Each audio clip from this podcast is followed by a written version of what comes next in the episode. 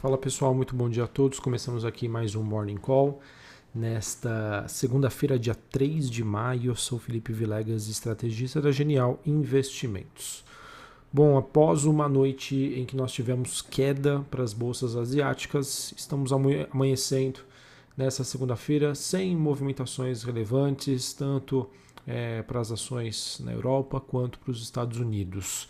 Assim, nós temos futuros de ações americanas com uma leve movimentação de alta, enquanto as bolsas europeias operam entre altas e baixas, ainda não temos uma direção definida.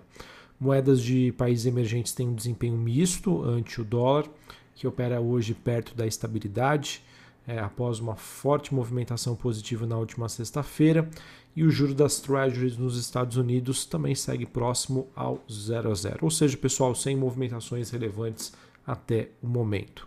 Acho que o grande destaque talvez fica é, para as commodities metálicas e demais commodities, em que nós temos minério de ferro subindo. É, a gente teve recentemente o Citigroup afirmando que os preços do minério poderiam alcançar a marca dos 200 dólares a tonelada seca em breve. Isso pode, sem suma de dúvida, dar fôlego para ações de mineradoras, como a Vale, por exemplo, e também para ações do setor de siderurgia. E nesta manhã o petróleo opera de lado, uh, e como eu já disse, né, o índice commodities mantendo o seu viés positivo. Sobre o, o cenário internacional, pessoal, acho que segue então no radar do investidor a temporada de balanços referente ao, aos resultados do primeiro trimestre de 2021 a situação da pandemia, Covid-19 e, e, as, e as campanhas de vacinação e a inflação nos Estados Unidos. Né? Acho que esses temas devem seguir é, como os mais acompanhados pelo mercado. É, sobre essa questão da inflação nos Estados Unidos é um tema que deve persistir nos próximos meses. Afinal, é ele que vai determinar é, o quanto nós teremos ainda com o Banco Central americano mantendo a sua, a política, a sua política monetária expansionista. Importante dizer que nesta semana, sexta-feira, temos o famoso relatório sobre criação de vagas de emprego nos Estados Unidos, o payroll. O mercado de trabalho também é um dos pilares que o mercado monitora além da inflação, é, para saber é, em relação ao Fed se o mesmo vai continuar ou não com a atual estratégia. Em relação ao Brasil, pessoal, acho que o grande destaque que a gente teve na semana passada foi a, a, a SEDAI ser privatizada, com uma boa participação estrangeira e por um ágio bastante relevante em relação ao preço determinado, mostrando que ainda a gente segue, por mais que nós tenhamos bastante, muitos desafios com uma agenda positiva em andamento. Falando sobre o clima político nesta semana, que talvez sejam os eventos mais acompanhados pelo mercado, nós temos os depoimentos dos ex-ministros da Saúde e do atual titular da pasta, Marcelo Queiroga, na CPI da Covid-19 no Senado. Então nós temos amanhã, terça-feira, sendo ouvidos os ex-ministros Luiz Henrique Mandetta e Nelson Teixe, na quarta-feira será a vez do ex-ministro Eduardo Pazuello e na quinta a comissão ouve o atual ministro Marcelo Queiroga e também o presidente da Agência Nacional de Vigilância Sanitária Anvisa, Antônio Barra Torres.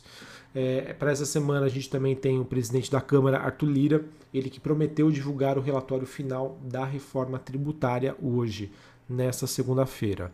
De acordo com Lira, o objetivo é fazer consultas públicas para discussão da matéria e, provisionar também, é, providenciar per, perdão, aprimoramentos. Ah, nessa segunda-feira a gente também tem a CCJ da Câmara, que deve realizar mais uma audiência pública para discussão em relação à proposta da reforma administrativa enviada pelo governo ao Congresso. O texto, que altera regras no Serviço Público Federal, está sob a relatoria do deputado Darcy de Matos, do PSD de Santa Catarina. Além disso, o Congresso também se reúne para analisar os vetos e remanejamentos no orçamento. Entre os vetos importantes que estão em pauta em discussão, temos o veto sobre o auxílio emergencial e o veto aí sobre fundos de investimentos nas cadeias produtivas agroindustriais, o FIAGRO. Há também vetos ao orçamento de 2021 que somam cerca de 19,8 bilhões de reais. Na economia, pessoal, destaque então para essa semana em que nós teremos a reunião do Banco Central é, através do Copom, Comitê de Política Monetária, para a decisão sobre qual será a taxa básica de juros, a meta Selic. Para esse ano, a expectativa é de que haja um novo aumento de 0,75, assim a Selic iria para 3,5% ao ano. Vamos acompanhar é, como o Banco Central está acompanhando os dados de inflação, que mostraram um certo arrefecimento é, no, nas últimas, nos últimos dados divulgados, é, a questão né, da economia e também como os fatores externos estão ou não impactando nas decisões do nosso Banco Central. Enfim, mas acho que já está meio que dado e a maior parte do mercado acredita que a Selic irá para 3,5% ao ano. Sobre a agenda do dia, agenda de hoje, desta segunda-feira, em termos de dados macroeconômicos, nós temos às 8h25, 8h30, pesquisa Focus do Banco Central, 10 horas da manhã, dados do PMI de manufatura, e às 3 horas da tarde, é, total de importações e exportações da balança comercial aqui no Brasil. É, nos Estados Unidos, 10h45 PMI de manufatura, 11 horas gastos com construção e às 11 horas ISM de manufaturas. Hoje, após o fechamento do mercado, nós teremos Alpargatas, Itaú Unibanco, JSL, Localiza, Marco Polo, PetroRio e Tegma, todas essas empresas divulgando os seus números referentes ao primeiro trimestre de 2021. Sobre o noticiário corporativo, é, nós tivemos a Anima Educação assinando junto com a sua subsidiária integral, a Brasil Educação, a aquisição do Centro Educacional de Formação Superior por 57,1 milhões de reais. Desse valor total transacionado, 48 milhões serão pagos no ato do fechamento desta aquisição. A gente teve também a Melios, que diz em comunicado que assinou um acordo de associação com a Par Investimentos e Participação para uma incorporação de 100% das suas ações em troca de novas ações de emissões da Helios, da Melios, perdão. Esse valor de transação que deve totalizar um total de 324 milhões de reais está também sujeito a ajustes. Essa aquisição, pessoal, aumenta significativamente né, o mercado endereçável da Melios. Ele que dá então aos seus 16 milhões de, de usuários uma conta digital completa e que vai servir também de plataforma para entrada em outros serviços financeiros, de empréstimos, de investimentos e de até seguros. Na prática, pessoal, o Melius está fazendo o caminho oposto do Banco Inter, que começou com serviços financeiros e depois lançou a sua plataforma própria de cashback. Acredito que essa notícia então deve chamar bastante atenção no mercado. Poderemos observar uma movimentação positiva envolvendo as ações da Melius nesta segunda-feira.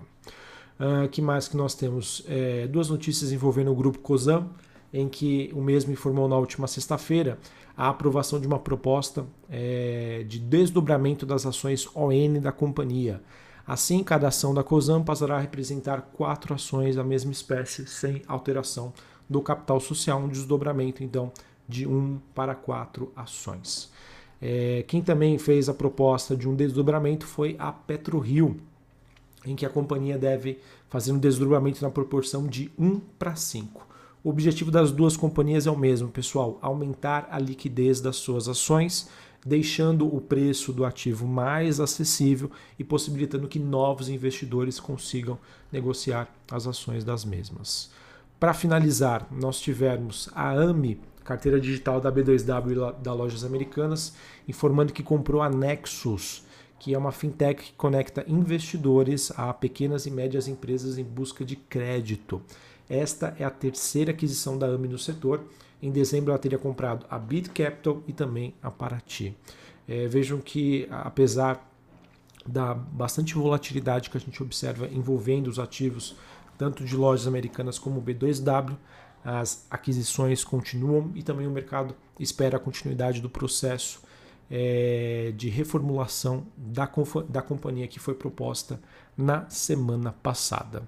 Também tivemos uma notícia que acabou de sair, pessoal, em que o BDG Pactual informou que uma das suas controladas teria comprado a Fator Corretora de Valores. Essa notícia aqui que acabou de pingar para mim no terminal da Bloomberg. Bom, pessoal, então é, é isso que eu tinha para trazer para vocês em termos de notícias. Temporada de balanços ganha corpo, ganha atração aqui no Brasil Noticiário corporativo realmente bastante é, expressivo, tá? Tem muita coisa, muita notícia de aquisição, desdobramento, aprovação de dividendos, enfim. O mercado ainda segue bastante agitado e vamos ver é, o quanto do cenário internacional é, dá ou não um, um, tom mais positivo ou negativo aqui nas ações brasileiras, tá? Mas eu acredito que o mercado é, possa pelo menos né, ficar mais focado nas questões né, de cada empresa, em que nós teremos as, as repercussões devidas e, claro, pela temporada de balanços também. Um abraço a todos, um ótimo início de semana e até mais. Valeu!